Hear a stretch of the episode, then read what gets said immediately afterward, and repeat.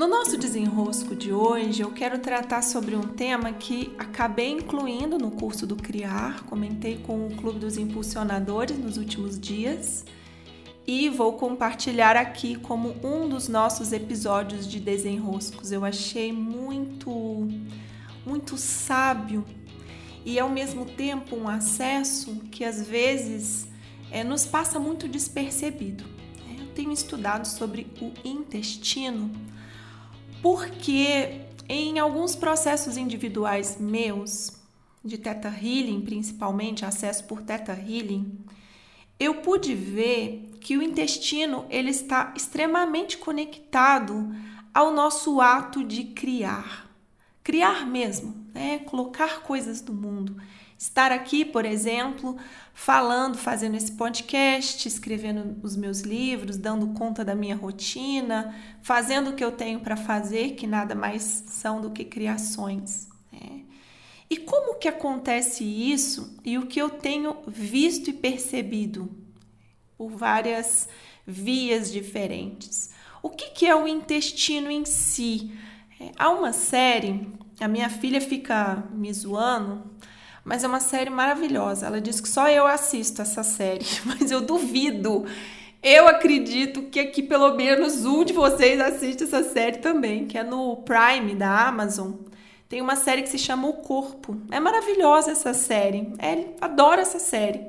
E um dos episódios é sobre o intestino. Fisicamente, o que, que o intestino vai ter como função? Ele vai coletar não só né, o que a gente precisa de nutriente, algo assim, mas ele tem uma função muito específica de criação da imunidade. Ele tem por ali quase como um laboratório de teste para nos fazer reagir a alguns, algumas bactérias, alguns vírus, alguns parasitas e com base nessas nesses testes de laboratório que ele faz, ele manda mensagem para o resto do corpo dizendo: comporte-se assim, comporte-se de outra maneira. Ele cria um, uma rede imunitária. É.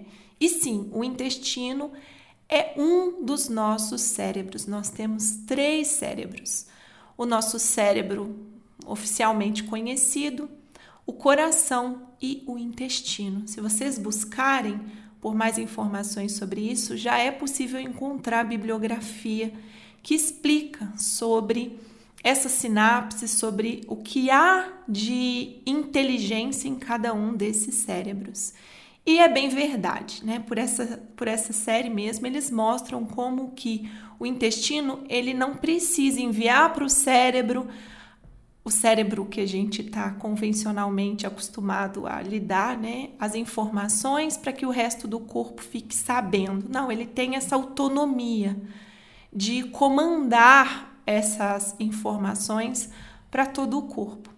Então, assim, de uma maneira bem biológica, é possível compreender o intestino e sua função dentro do corpo. Só que, e aí está uma parte que me interessa, o intestino ele se mostra também como responsável pela nossa capacidade de criação.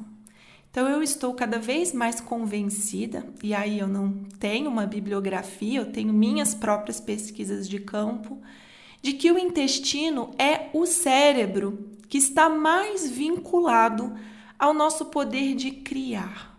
Criar quer dizer não juntar A com B e a partir de uma lógica apresentar algo. Então, por exemplo, aqui, enquanto eu é, crio essa linha de raciocínio, eu preciso da minha mente me auxiliando para criar essa linha de raciocínio. Mas o ato de estar aqui e criar esse momento, conseguem perceber a diferença? Criar os podcasts, criar os livros, não tem a ver com a linha de raciocínio que está lá dentro, mas a, o movimento de ir para a vida em criação. Eu estou cada vez mais convencida que esse movimento ele vem do intestino. É uma inteligência que vem do intestino. E antes eu tinha apenas uma metáfora, né? Que é a criança em seus primeiros anos de vida, o quanto ela se sente muito orgulhosa, né, do seu cocô, né? Como que que criança ela reage aquela, né, pra gente, ah, dá descarga aí, meu filho. Nossa, pelo amor de Deus. Mas a criança não, ela tem orgulho daquele cocô. O cocô, simbolicamente, e aqui como uma metáfora, funciona como a validação das nossas primeiras criações. Olha, eu criei algo, então está aqui, eu criei esse cocô. É o que aquela criança é no seu encantamento e na sua inocência, ela está reagindo, mas reagindo com uma sabedoria de que e realmente, né? Foi uma criação. O que, que é a criação? É eu ter algo dentro que vai para fora. O que, que é a pessoa idealizar a criação e não criar nunca? Ela fica ali dentro, ruminando, ruminando, ruminando, ruminando, e aquilo não, não vem para o mundo. Então, o intestino, ele metaforicamente, ele tem esse papel de que as referências que eu tenho, os alimentos que eu trago, e os alimentos podem ser um correspondente do conhecimento, é, de tudo aquilo que eu vou acessando das minhas bagagens ao longo da vida, que estão dentro de mim, eu transformo em algo. E aí eu tive a alegria de atender uma cliente e em Teta Healing vermos isso bem didaticamente.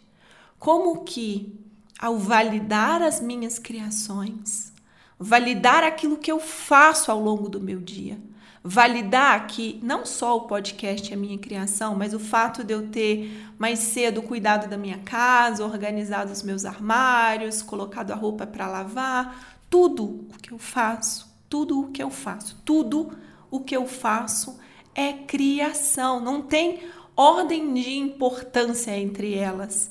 São criações que me levam num caminho de experimentar o eu criador que somos.